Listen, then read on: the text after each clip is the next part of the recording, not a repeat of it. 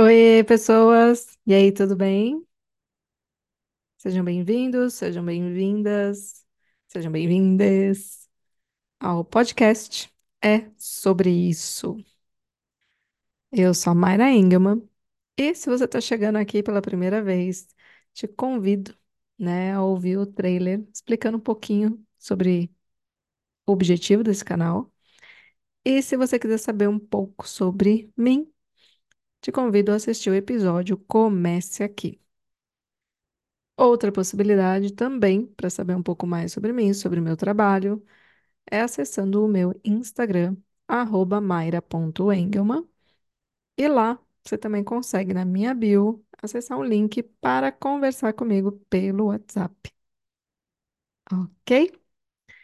Bom, hoje eh, eu inicio um assunto aqui a partir de um poema, vamos dizer assim, que eu escrevi falando sobre amor.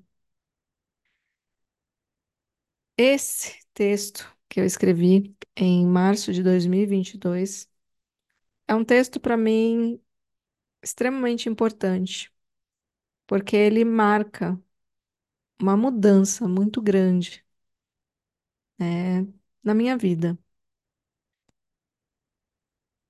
que foi um período de crise mesmo, né, que inclusive eu trouxe aqui no episódio passado falando aí sobre esses momentos de crise. E quando aconteceu essa crise, que foi, né, a, a minha separação, né, o meu divórcio, eu já tinha, né, um certo nível de consciência em relação à importância daquele momento de crise, né, entendendo como uma oportunidade, realmente, de despertar, de amadurecer.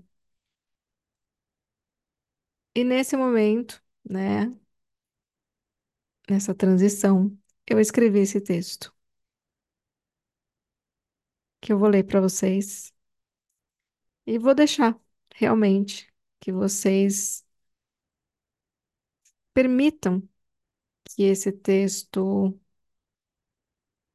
atravesse vocês, que vocês se permitam sentir comigo, se possível for, porque eu realmente escrevi com essa intenção de gerar atravessamentos, de gerar identificações, porque quem me conhece sabe que, ao contrário da linha tradicional, né, de psicanalistas, o meu trabalho ele é muito baseado em gerar esse atravessamento dos dois lados. Então eu faço questão de sim expor a minha história do meu ponto de vista, falando dos meus afetos, com muita verdade e autorresponsabilidade, para que pessoas que passam por situações parecidas com aquelas que eu passei ou que eu passo, encontrem na minha história a legitimação da sua. É sobre isso. O meu trabalho, a minha missão, a minha vida. E dito isso, com vocês, amor maduro. Nasci com pressa, cresci embriagada, casei com a segurança, pari para regredir, amadureci. E agora? Tinha pressa de nascer para quê? Queria ver a luz ou fugir da escuridão? Queria romper o cordão ou tentar roubá-lo? Doeu crescer.